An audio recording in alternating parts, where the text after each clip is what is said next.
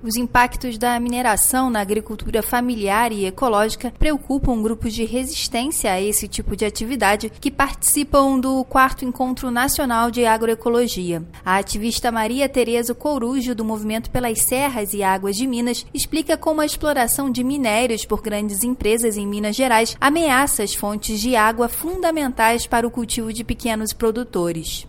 Então, na nossa região metropolitana, em todos esses lugares que estão já com impactos de mineração ameaças, tem muito agricultor familiar, orgânico, que mora ali perto, que faz a sua plantação. Quando a, a mineração chega, ela começa a, a, inviabilizar. Então, esses produtores que sempre tiveram água que corria naturalmente, começa a ver secar. A gente vê que os grandes grupos estão correndo atrás de serem proprietários dos aquíferos brasileiros, estão comprando as terras onde ainda tem água. E se a mineração está impactando água, que se pare e que se busque fazer a coisa certa. Desde o início do encontro de agroecologia realizado em Belo Horizonte, Minas Gerais, grupos de resistência à mineração explicam os riscos desse tipo de atividade em todo o Brasil. Além disso, ao lado da tenda com informações, uma instalação com faixas, fotos e cartazes lembra o maior desastre ambiental do Brasil provocado por mineradoras. A ativista Tereza lembrou que em Mariana, no interior de Minas Gerais, ninguém foi punido e as centenas de vítimas ainda sofrem com as consequências consequências pessoais, sociais e econômicas do desastre. O rompimento deixou 19 mortos,